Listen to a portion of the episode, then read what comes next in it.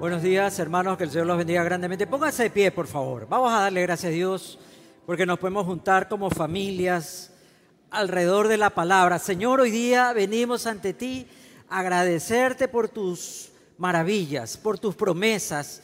Señor, por ese pacto de amor que tienes con cada uno de nosotros, por tu pueblo, Señor, por la iglesia que se levanta a evangelizar, a proclamar, a enseñar, a, mostrar y demostrar tu reino, Padre. Y hoy rogamos también por los vulnerables, por los que sufren, por aquellos que están de una manera en una situación de debilidad, enfermos, endeudados, sin trabajo, que tú te compadezcas, Padre, que hagas un milagro en cada hogar, en cada familia. Y hoy rogamos por nuestra patria, que se desangre en la violencia, en la inseguridad, pero sabemos que tú no nos has abandonado, que tú estás con el Ecuador, que tú vas a hacer algo nuevo hoy, Señor. Y gracias porque estás con tu pueblo, Padre. Y hoy venimos a honrarte en este día, el día del Señor. En el nombre de Jesús, amén y amén. Saluda a la persona al lado y dile, hermano, qué bien, qué elegancia, qué juventud se lo ve más joven. Qué bueno, hermano. Le ha hecho bien el Evangelio, dígale. Como hoy día Jordan decía, el discipulado ya se cerró. Ya no hay más inscripciones, buscándome ahijado, no puedo palanquear. Ya se pasaron, hermanos, ya estamos aquí con el cupo lleno. Así que si usted quiere ser parte del discipulado tendrá que esperar eh, el otro periodo que se abra. Así que lamento mucho, pero ya no tenemos más inscripciones. Estamos leyendo y estudiando el libro de Nehemías. Este libro hermoso y maravilloso de 13 capítulos donde se nos narra la jornada de un hombre que ante la calamidad, la desgracia, ante la presión, él es un hombre responsivo y llega a tomar el lugar de ese que todo creyente debe tomar cuando viene lo inesperado, cuando el caos reina. Cuando leo este libro, puedo encontrar mucha semejanza a lo que sucede hoy por hoy en Guayaquil, en Ecuador entero las murallas derribadas, la catástrofe por todos lados, violencia, inseguridad, asesinato, sangre. Y, y me acuerdo de este verso que está ahí en la palabra, que dice, ¿qué harán los justos cuando los fundamentos se destruyan? Preguntaba ¿Qué harán los justos cuando los fundamentos se destruyen? Nemías nos enseña lo que podemos hacer. Ese compromiso de orar, meditar en la palabra, tener fe, obedecer a la palabra, dejarse usar por el Espíritu Santo para poder dar, dar lo mejor de Él pero también perdonar, perdonarse y perdonar a aquellos que lo hirieron. Es lo mejor que podemos hacer cuando se destruyen los fundamentos. Y Nehemías es el epítome de un hombre que cree que Dios tiene un propósito aun cuando las cosas no tienen sentido. Cuando nos sentimos que estamos derribados, caídos en la lona, destruidos, sabemos que Dios va a hacer algo que yo no puedo mirar hacia el suelo porque en el suelo, en la tierra, no está mi ayuda. Mi ayuda está allá en el cielo. ¿Cuántos lo creen, hermano? ¿Verdad? Nosotros entendemos esa gran verdad de que nuestra esperanza está en el Señor. Quisiera que abran sus Biblias y leyésemos la porción de Nehemías capítulo 2, verso 9 en adelante. Dice, Fui entonces a los gobernadores de más allá del río y les entregué las cartas del rey. Y el rey también había enviado conmigo oficiales del ejército y hombres de a caballo. Y cuando se enteraron, Zambalat, el oronita, y Tobías, el oficial amonita, les disgustó mucho que alguien hubiera venido a procurar el bienestar de los israelitas. Llegué a Jerusalén. Noten, es como, como que esa música que nos ponen en la película cuando el héroe desaparece, cuando creíamos que estaba muerto, se levanta y él dice, llegué a Jerusalén. Y después de estar allí tres días, me levanté de noche, yo y unos pocos hombres conmigo, pero no informé a nadie lo que mi Dios había puesto en mi corazón que hiciera por Jerusalén. No llevaba conmigo ningún animal excepto el animal sobre el cual yo iba montado, y salí de noche por la puerta del valle hacia la fuente del dragón, hacia la puerta del muladar, inspeccionando las murallas de Jerusalén que estaban derribadas y sus puertas que estaban consumidas por el fuego. Bueno, hasta aquí la lectura, hermanos. Nemías llega. Recuerden, casi seis mil kilómetros, casi seis mil kilómetros en esa época de cabalgadura, de caminos desastrosos, peligros, distancia, gente. Nemías llega y dice que al llegar como que se toma un respiro y después de tres días, después de tres días, alcanza a levantarse en la noche y comienza a inspeccionar. Y aquí vemos ese detalle del escritor que dicen que este era un solo libro, Esdras y Nehemías era un solo libro y así aparece en la Biblia judía, donde resalta el corazón, la habilidad de percibir las cosas como un buen administrador, a ver y no solamente moverse en las emociones, sino a inspeccionar, asegurarse realmente. Y aquí hay unos detalles que en esta mañana quisiera resaltar y que podamos meditar en este precioso relato del capítulo 2 de Nehemías.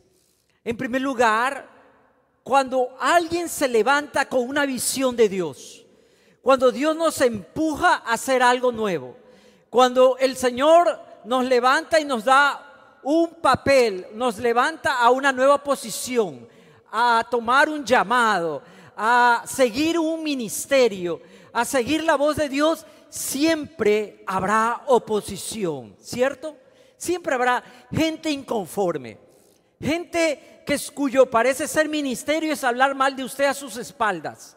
Delante suyo son puros abrazos y besos, pero por atrás están que critican todo lo que usted dice que va a hacer, que se comprometió, que ahora sí Dios le habló y, y están ahí.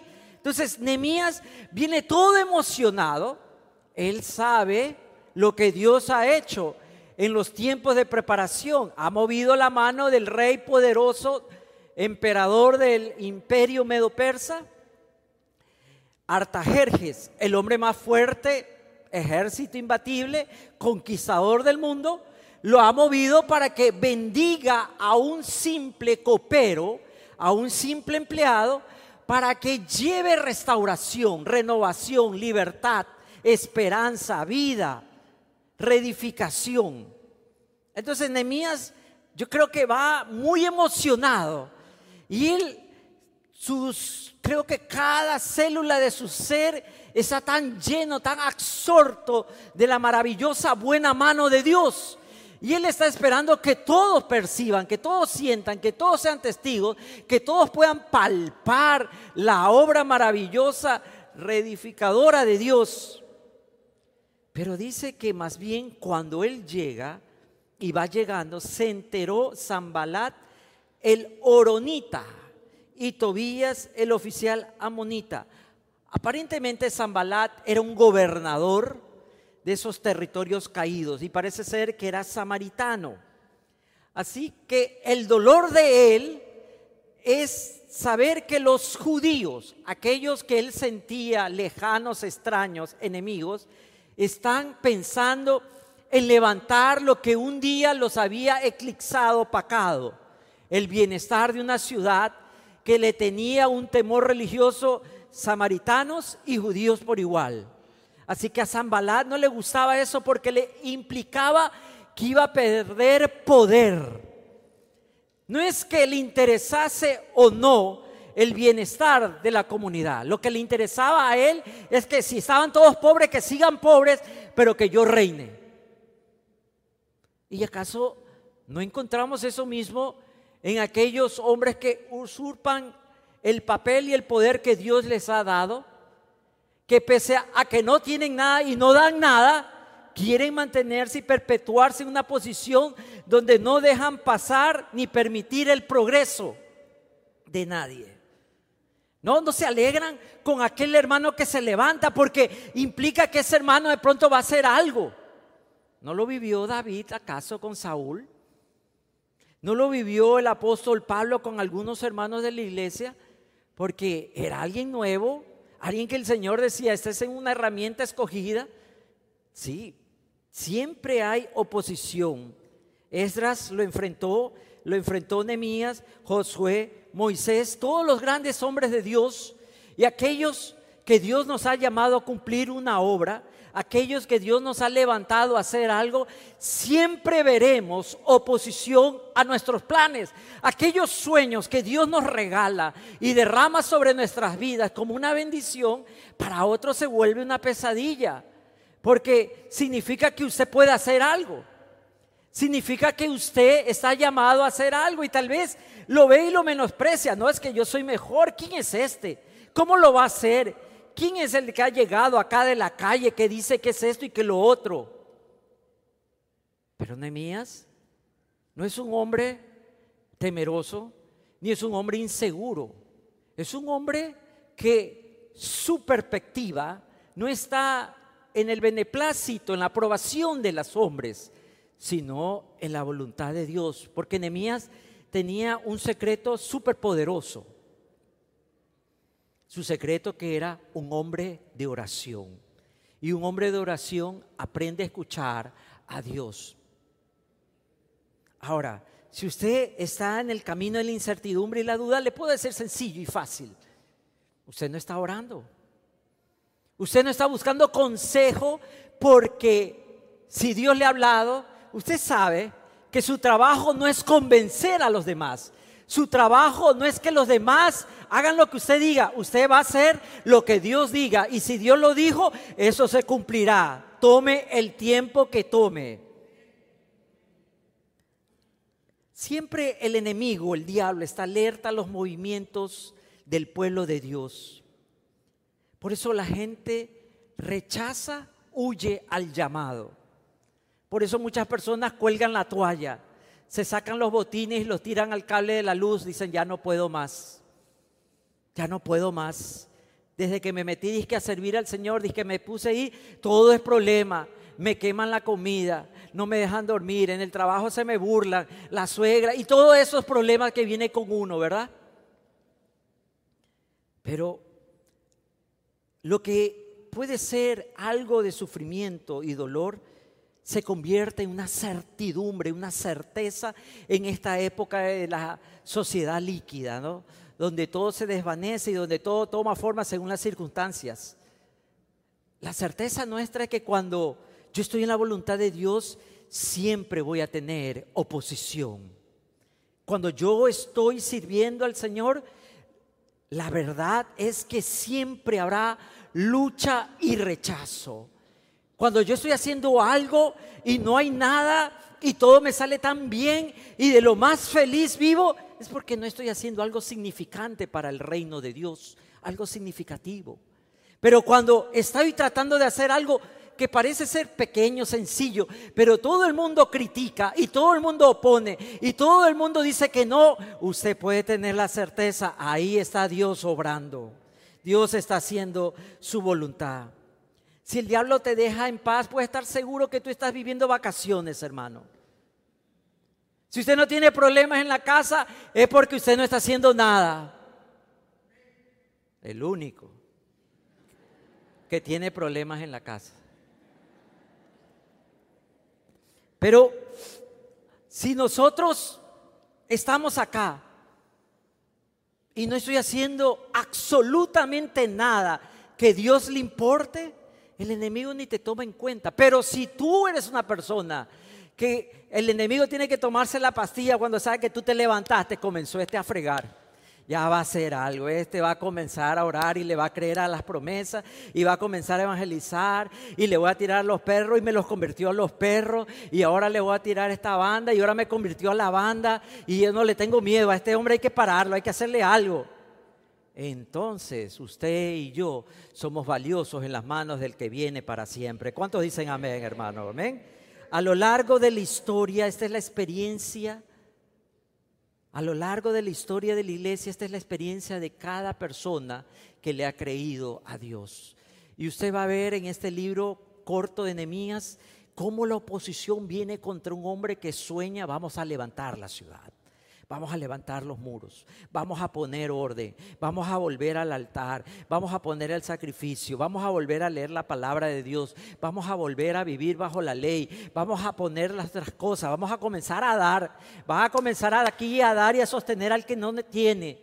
Y vamos a ayudar todos y todos vamos a progresar. Porque esta ciudad, este país le pertenece al Señor. Hoy día, hermanos, todos pensamos, ¿sabe qué?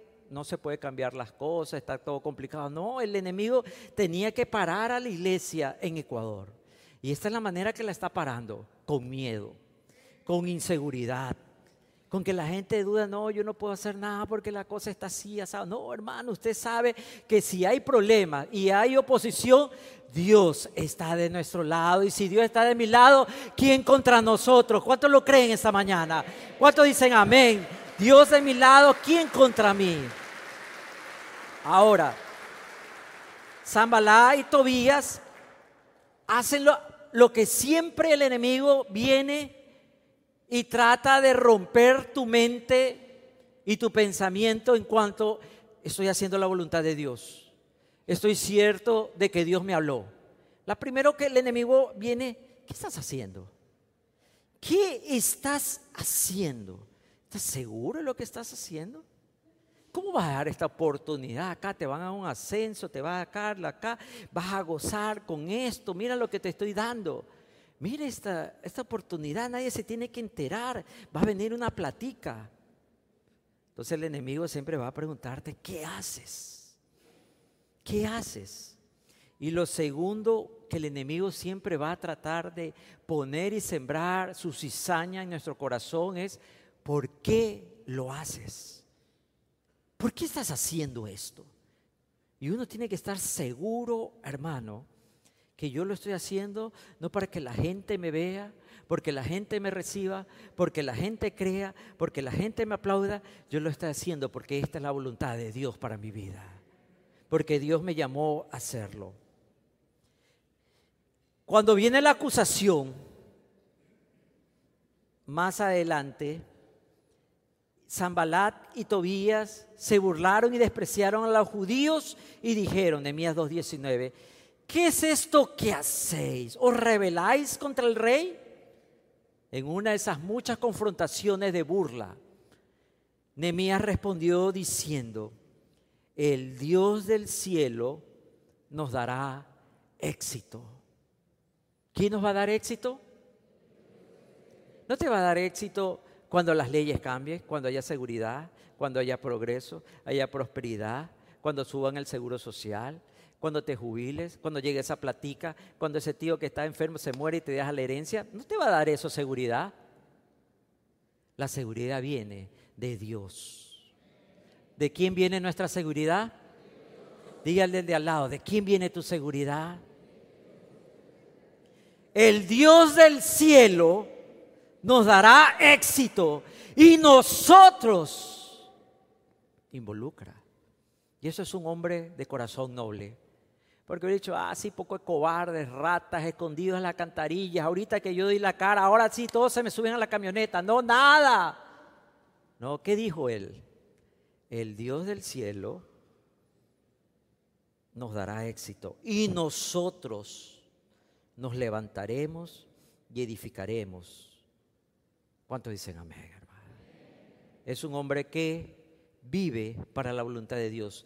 No vive para reinar, él vive para hacer la voluntad de Dios. Y dice, y ustedes no tienen ni parte, ni derecho, ni memoria en Jerusalén. Nemías los pone en el lugar que hay que poner. La oposición viene a aquellos que no tienen parte en el plan de Dios. Por más que les arda, les duela, se enfermen, se amarguen, déjelos, hermanos. No peleen ni contienden, ni, ni pierda el tiempo respondiendo, porque eso es algo que Nemías nos va a enseñar más adelante. Ni siquiera cambie sus planes porque dicen negociemos. No, no tienen ni parte ni memoria con eso. ¿Qué le está diciendo? Ustedes no son de esta herencia. Ustedes no tienen el llamado. Ustedes no han sido para levantar esta obra.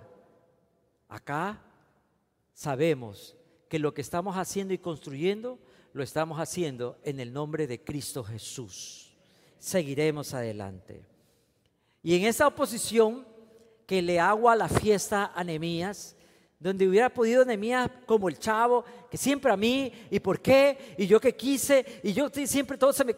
Nehemías hubiera dicho, he viajado casi seis mil kilómetros para que me digan esto, he perdido mi puesto, le he sacado permiso al rey, he traído mis ahorros, he metido ejército, he tenido una caravana, para que ahora ustedes me digan que no quieren hacer nada. No, Nehemías dice, Dios me dará éxito. Cuando el enemigo venga y te quiera robar tu sueño, solo hay una palabra que tú le puedes decir. Dios me dará éxito. Dios me dará éxito en mi negocio. Dios me dará éxito en mis estudios. Dios me dará éxito en mi matrimonio. Dios me dará éxito en lo que yo emprenda. ¿Sí o no? ¿Sí o no, mis hermanos? Dios me dará éxito. La segunda parte que quiero aquí meditar es algo interesante que vemos en el relato. Dice, seguidamente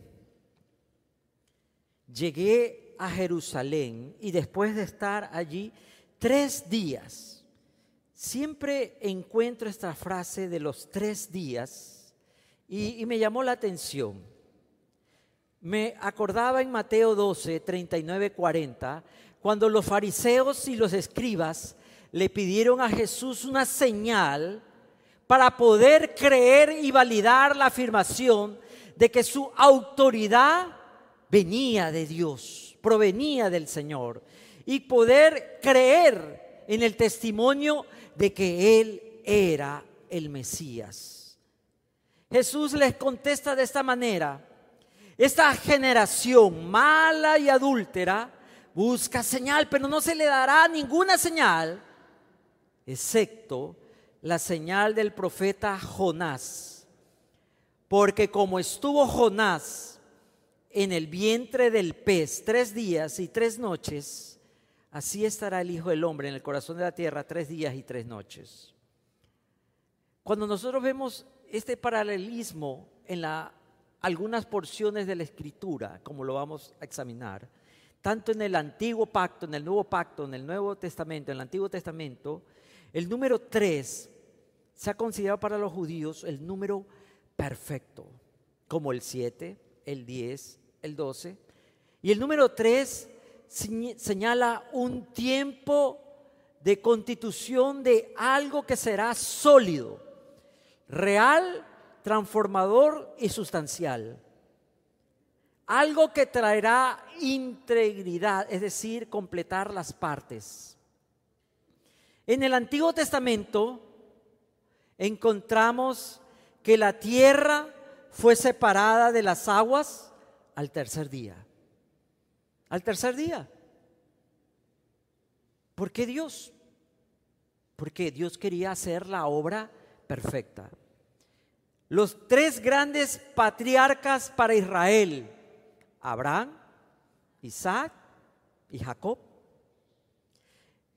los tres versos de la bendición sacerdotal que aparece el nombre del Señor, el tetagramón, gramatón como llaman los judíos, Yahvé, el nombre del santo pacto de Dios, número 6, 24 al 26. Los tres, las tres veces que los serafines claman, Santo, Santo, Santo. Isaías 6.3, Apocalipsis 4.8. Los tres hijos salvados de Noé, Zen, Cam y Jafet. Tres hombres que llegaron a la casa de Abraham para decirle que tendría un hijo. Tres días que le tomó a Abraham llegar al monte de Moriat a sacrificar a su hijo. Tres meses fue escondido Moisés en su casa hasta que la mamá lo puso en las aguas. Moisés habla con el faraón y le dice, permíteme ir camino de tres días para que mi pueblo adore a Dios. Tres veces es mencionado Dios en el gran oración que conocemos como el Shema Israel, Deuteronomio 6:4. Tres atributos de Dios nombrados en Éxodo, benevolencia, compasión, bondad. Jonás pasó tres días en el vientre del gran pez. Jonás hizo un viaje de tres días a través de la ciudad de Nínive. Siempre tres, tres en el Antiguo Testamento. En el Nuevo Testamento, el ministerio de Jesús cubrió tres fiestas pascuales. A la tercera Pascua que Jesús celebra en su ministerio, Él es sacrificado como el Cordero Pascual. María se quedó tres meses con Isabel. Jesús se perdió de sus padres cuántos días? Tres días. Jesús llevó a cuántos hombres en el monte de la transfiguración? ¿A cuándo dijo el Señor que iba a resucitar? Al tercer día. Saulo, que conocemos como Pablo, quedó ciego por tres días. Tres puertas en la Nueva Jerusalén, en cada lado, dice Apocalipsis 21, 13. Y usted le puede decir, esposa, le tengo un regalo, se lo daré en tres días, ¿verdad?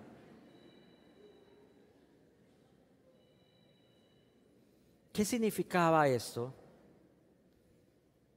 Cuando Dios quiere hacer algo perfecto que va a cambiar y transformar. No sé, hay ese periodo de, de tiempo, de proceso, como de incubación, diría yo.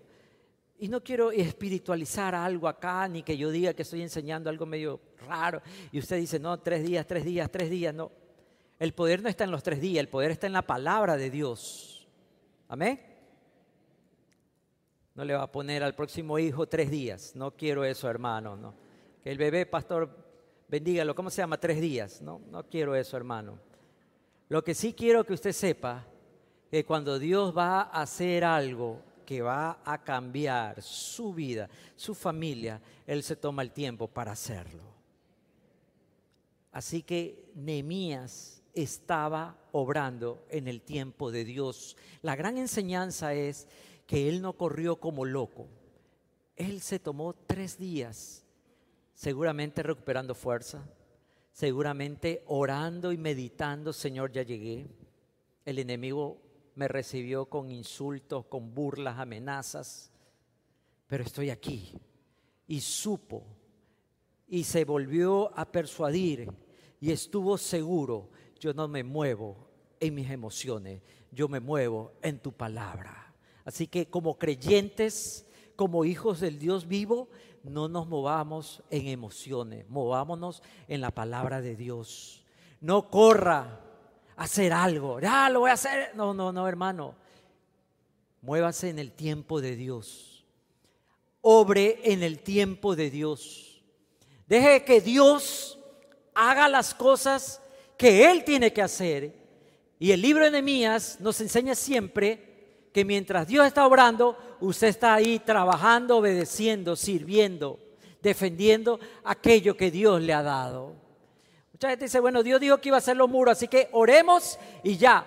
No, ellos tuvieron que meter pala, ladrillo, armar masa, buscar material, traer gente, poner gente a espada, poner a cuidar, hacer vigilia, hacer esto, porque la palabra era real, pero el tiempo de Dios, recuerde, siempre es perfecto, hermano. Hoy día tal vez decimos, Dios nos ha abandonado. No, no, no, hermano. Usted y yo estamos en el tiempo perfecto de Dios.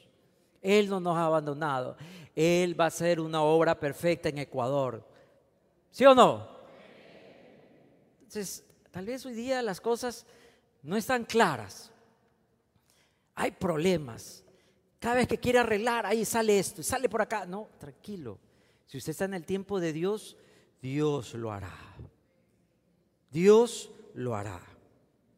Lo tercero que quiero aquí resaltar en este relato, en este corto relato de la introducción de la llegada de Nehemías, es algo que es una gran enseñanza que por ahí lo he visto mucho en las redes, que están hablando mucho sobre esto. Dice, de estar ahí tres días, me levanté de noche, yo y unos pocos hombres conmigo. No es que Nehemías buscaba protección, seguramente eran personas claves que le iban a ayudar en su gestión de reconstrucción. Pero no informé a nadie, no hablé con nadie lo que mi Dios había puesto en mi corazón quisiera por Jerusalén. Siempre oigo en las redes, leo en las redes, cuando tengas un plan, no se lo cuentes a nadie. ¿Ustedes han leído eso? Porque si no se hace, a agua sí saben, ¿no? Ahí sí rapidito los hermanos. Pero versículos no se saben, pero ahí sí rapidito se hace agua. ¿Verdad? Dice, no se lo cuentes a nadie.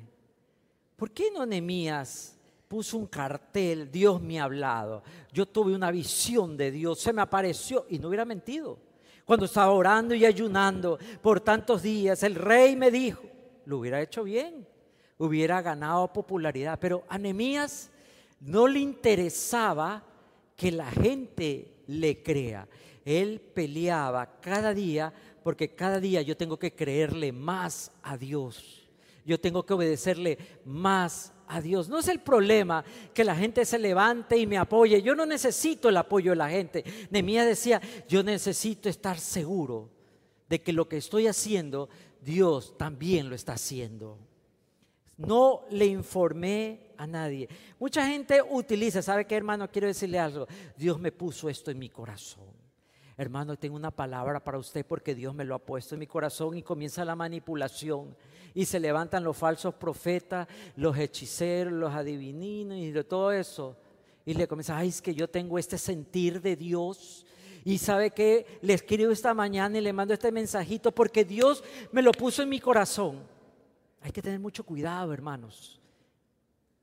Si tenemos sentimientos ocultos, y si deseamos hacer algo y lo espiritualizamos, lo pintamos tan bonito y tan lindo que claro, el que no ora, el ingenuo, o porque ve, esta persona tiene reputación, tiene testimonio, seguramente Dios le está hablando. Hay que tener mucho cuidado porque se ha abusado mucho de esta frase.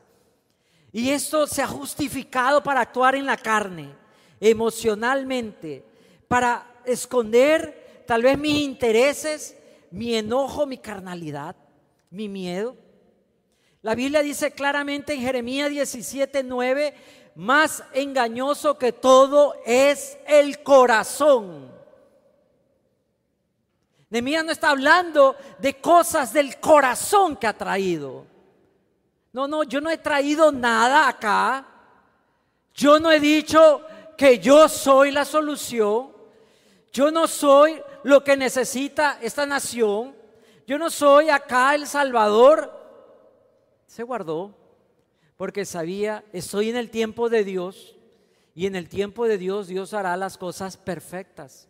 Cuando Dios le ponga algo en una persona, hermano, ore por esa persona.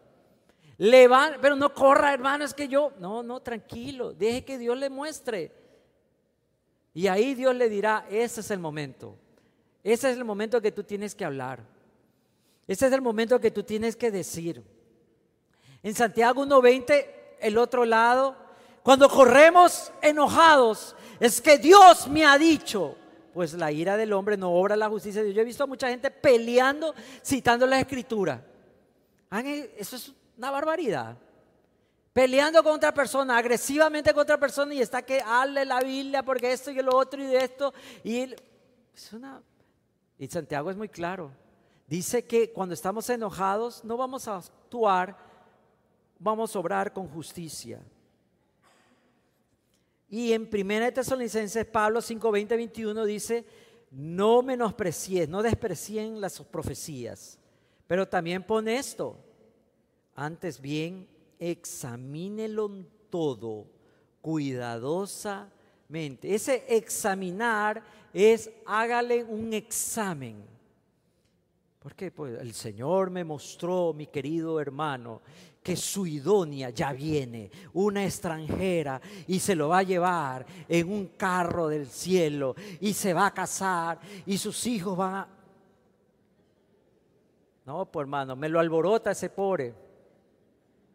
Dice la Biblia que debemos examinarlo y retener lo bueno. ¿Cuál es el fruto de esa persona que me está hablando?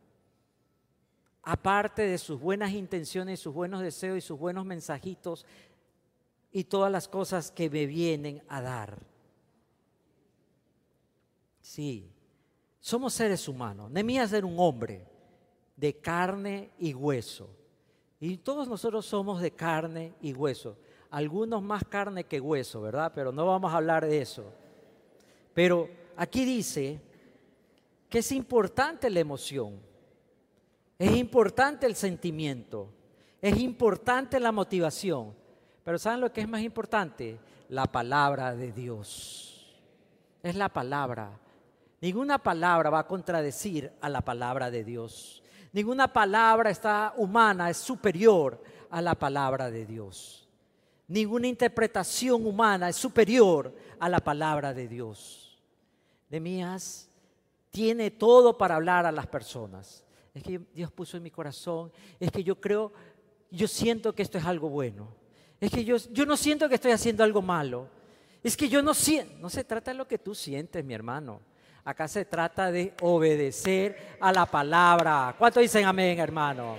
Acá se trata de lo que está escrito, acá se trata de lo que Dios ha enseñado, de lo que Dios nos ha, por eso acá le zarandeamos para que usted vaya al discipulado, para que no me sea un cristiano de cristal, que todo lo parte, que todo lo raja, que todo lo cuartea, para que usted no esté ahí con temores y con miedos inventados.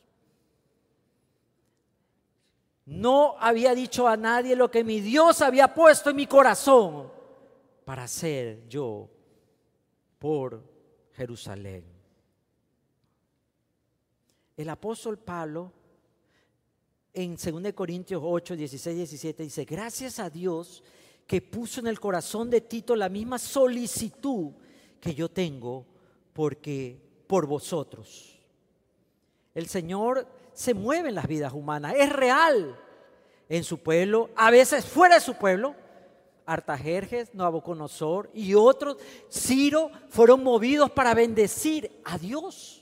Dios utiliza los cuervos, las culebras, los gallinazos para bendecir a su pueblo, ¿sí o no, hermano? Dios es Dios de todo. Sí.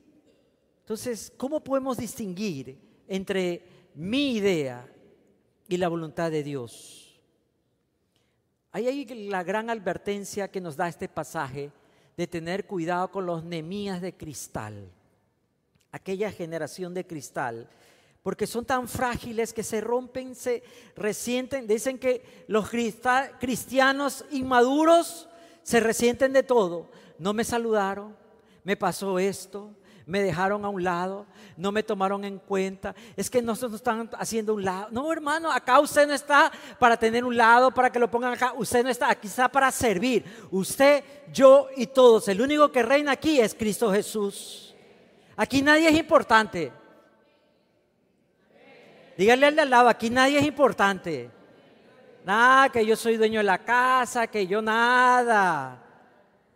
Aquí el único que es importante se llama Cristo Jesús. A Él sea la gloria, a Él sea la honra. Aquí nadie, sea pastor, sea líder, ministerio, que tiene talento, que hace lo de acá, que sabe siete idiomas, que interpreta, que se para de cabeza. No me importa, hermano. Aquí no venimos a honrar al hombre, aquí se honra a Dios. ¿A quién se honra? Aquí se honra a Dios. Y aquí dice los nemías de cristal. Porque hay cristianos que son tan inestables, tan inseguros, porque su papá, su mamá sigue llorando por él, porque quiere darle todo servidito, que esté bien, que lo cuide. Hay que tener mucho cuidado, hermano, porque lo está haciendo dependiente. Tiene 35 años mi bebé. Y no se me ría porque todas son así. Yo siempre me acuerdo, hermanos. Es algo que aquí está Caluca y no sé quién más se acuerda. Cuando estábamos en los jóvenes, yo era el pastor de jóvenes y había una de mis chicas, de los líderes de los jóvenes, que sí estaba emocionada porque por fin venía su ñañito, el bebé. Y Caluca y yo estábamos pilas viendo que venga el bebé. Yo esperaba un niño cuando viene un viejo mal encarado de veintipico años un cromo difícil, hermano, que yo pensaba que no iba a saltar. El bebé.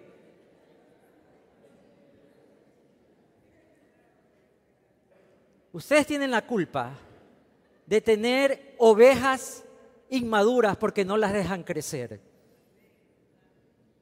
Tienen que dejar, hermano, que sufra, sí, que sufra, que vaya a la licuadora, que vaya a la licuadora, que no, no le cerraron la puerta, que siga llorando. Del papel higiénico arcado del baño no va a pasar, hermano.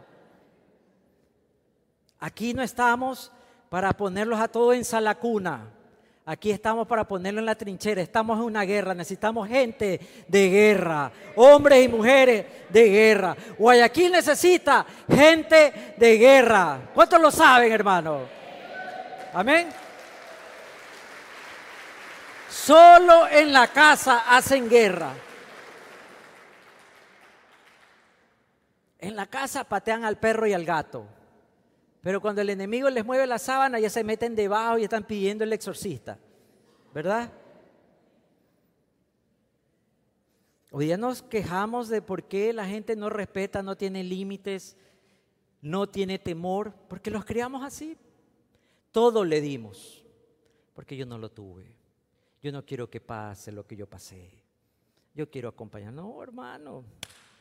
Despierte. Usted no va a vivir para siempre. Usted no va a vivir para siempre, hermano. Tiene que enseñarle a sus hijos. Tu esperanza, tu fortaleza y tu roca es Cristo Jesús. Voy a llamar a mamita, voy a llamar a mi papá. No llames a papá ni a mamá, llama al Rey de Reyes, Señor de Señores, y Él te dará todas las cosas. Pídeme y os daré las naciones de la tierra, ¿verdad?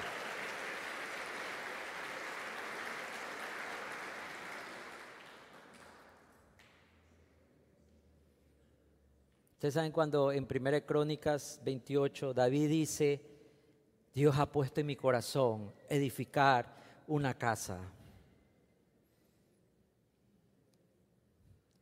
Pero Dios le dijo, tú no me construirás una casa porque tus manos están manchadas de sangre. Tú eres hombre de guerra. La hará tu hijo. ¿Cómo se hubiera sentido David si fuera David de cristal? Renegado, se hubiera apartado. Pero David esperó guardó dinero, plata, oro y le dijo, mi hijo, acá está esto, esto es para la casa del Señor. Era un hombre que entendió mi fortaleza no está en lo que yo me siento bien, mi fortaleza está en la palabra de Dios. ¿Por qué las cosas no nos salen bien o por qué las cosas se truncan? Porque estamos esperando que nos internos bien. El otro día estaba hablando con unas personas y, contaban ahí, la tragedia es de que se les había dañado el celular. Qué tragedia, hermano. qué tragedia. ¿Por qué Dios permitió esto?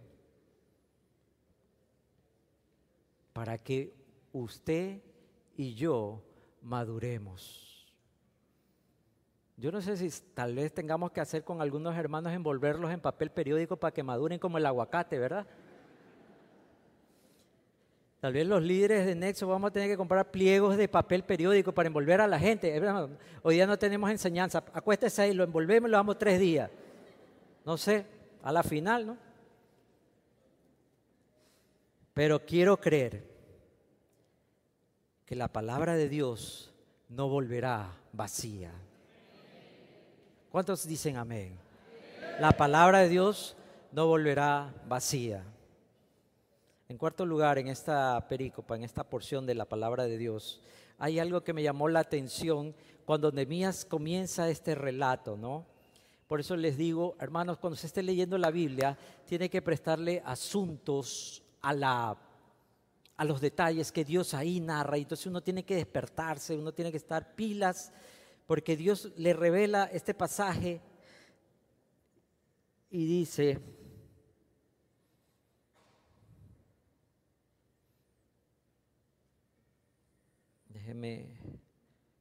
acá estamos. Entonces les dije, ustedes ven la mala situación en que estamos, que Jerusalén está desolada, sus puertas quemadas a fuego y todo eso. ¿Por qué dice eso Nehemías? Porque Nehemías anteriormente dice, no llevaba conmigo ningún animal excepto el animal sobre la cual yo iba montado. Salí de noche por la puerta del valle hacia la fuente del dragón y hacia la puerta del muladar, inspeccionando las murallas de Jerusalén que estaban derribadas y sus puertas consumidas a fuego. Hay algunas puertas que se menciona en la Jerusalén, en la, y la reconstrucción de Jerusalén. Y hay algunas puertas que han pasado a la historia. Ya hoy día solo tenemos un pedazo del muro cercano al templo que hoy por hoy se conoce como el muro de los lamentos, ya no hay más. Pero menciona una puerta, Nemías, que estaba muy cercano y él tiene que caminar y es la puerta del muladar. En el original no dice muladar, la puerta del estiércol se llama, el estercolero, porque esta puerta era, significaba donde se depositaba todas las inmundicias. Por ahí se sacaba la inmundicia de la ciudad porque no había cantarillas ni desagües. Entonces la gente tenía que sacar sus inmundicias, las porquerías, la basura, desecho, suciedad.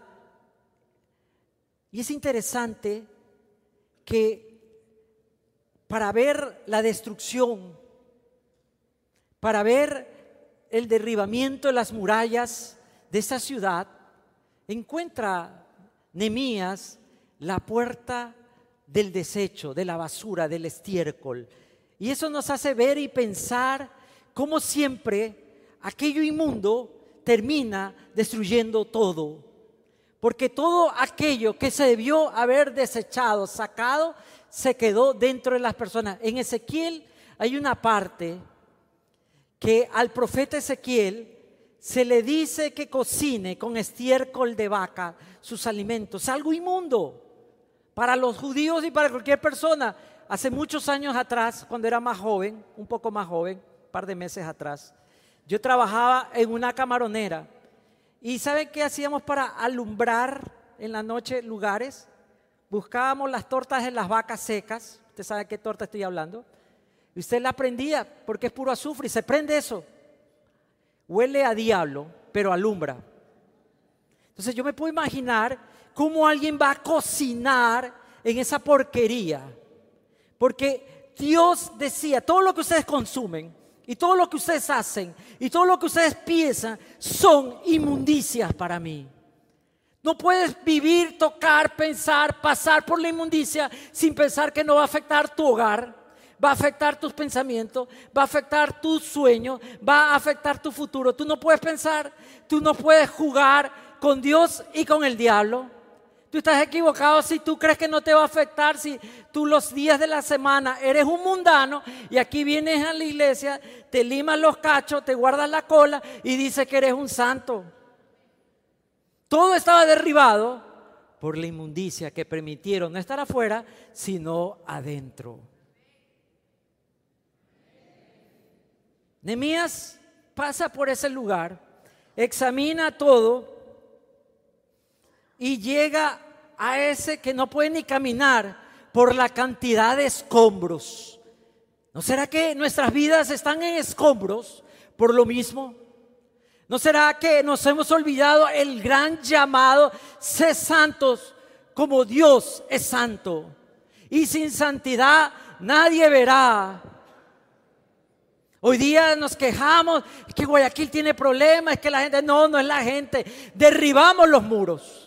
Permitimos que todo sea inmundo. No, si va a la iglesia, va a la iglesia. Vaya como quiera. No, que dicen que no baile, baile, vaya a tomar. No pasa nada. Que la gente se mete, que le dicen que eso está mal. No, haga lo que a usted le parece bien. Nadie debe meterse en mi vida. Vive en la inmundicia. Hoy día tenemos miedo porque se nos fue de las manos. No le prestamos atención a la palabra. Hoy día nos quejamos, es que nadie ayuda.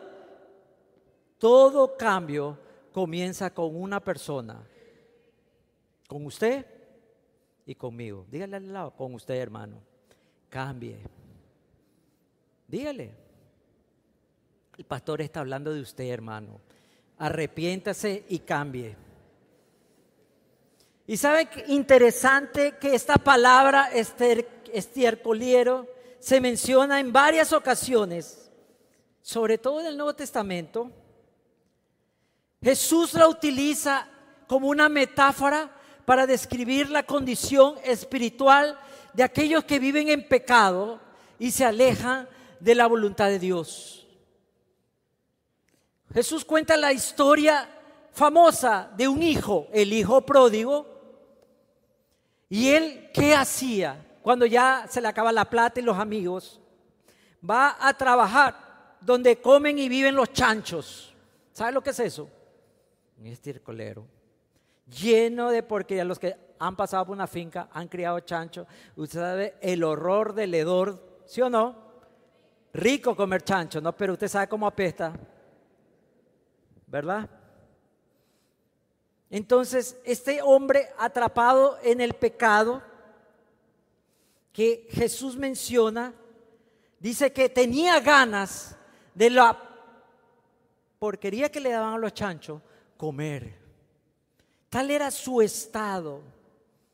Usted no ha visto, hermano, conmigo caminando por la calle, aquellos que llamamos los hacheritos, cómo revuelven la basura como esos perritos de la calle y lo que encuentra se lo comen. ¿No le da pena?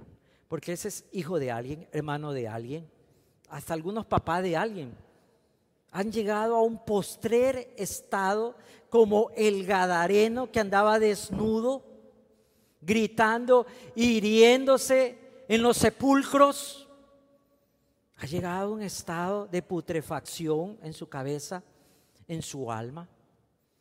Pero sabe, la buena nueva es, como Nemías que iba entrando en medio de los escombros, así Jesús un día entró en la porquería de mi vida y me salvó y me cambió y me hizo un hombre nuevo. Y la gran verdad es que nadie puede pasar de largo sin el cambio de Jesús. Cuando tú encuentras a Jesús, tu vida va a cambiar. ¿Cuántos lo saben acá, verdad?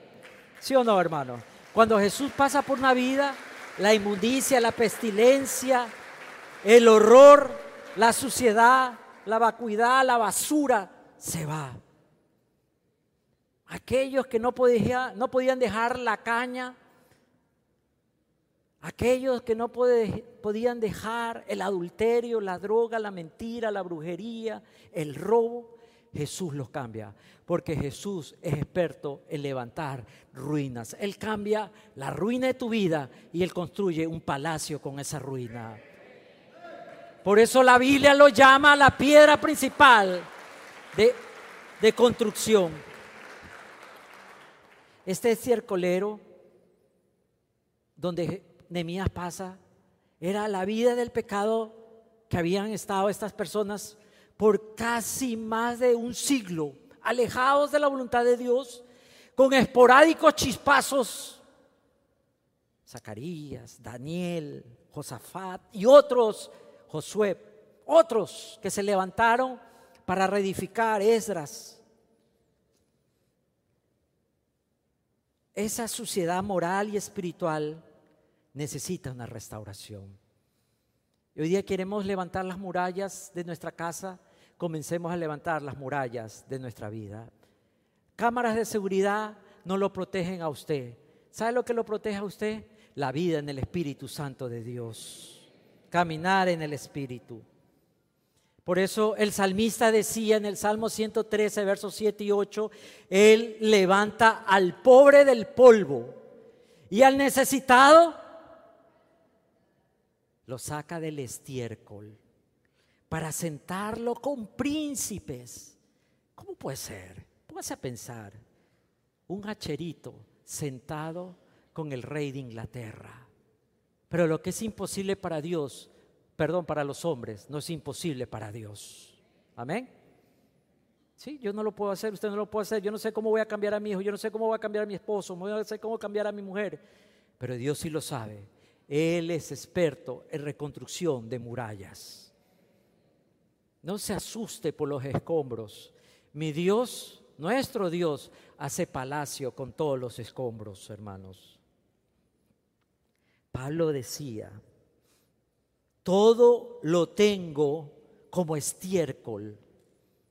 Todo lo he perdido y todo lo que he tenido lo he tenido como basura, dice dignamente en español, pero la palabra original estiércol, porquería y otras palabras que podríamos usar ante el conocimiento de Cristo. Hoy día comencemos nosotros una vida de reconstrucción, una vida de levantamiento. Dejemos de quejarnos de la basura, de los escombros, de lo que apesta. Sí, permitámosles volver a hacer ese culto fragante, ese sacrificio vivo ese perfume para nuestro Dios. Póngase de pie, por favor. Si usted ha venido en su vida y usted se siente aquí, atrapado, derribado, caído, permítale al Rey que levante y limpie su vida. Por eso el Señor decía que una barridita no cambia nada, porque viene el demonio, encuentra su casa barrida y dice, ah, no, yo regreso con siete peor y va a ser peor el estado de ese hombre.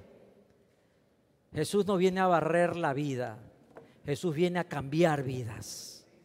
Señor, en esta mañana te imploramos a ti, a no ser cristianos de cristal, a no ser personas que dudan. Señor, ante la oposición no correr, sino glorificarte para proclamar y levantar tu nombre. Porque no están de acuerdo conmigo, porque hicieron esto, porque me ofendieron. Voy a dejar eso a un lado, Señor. No quiero vivir más derribado.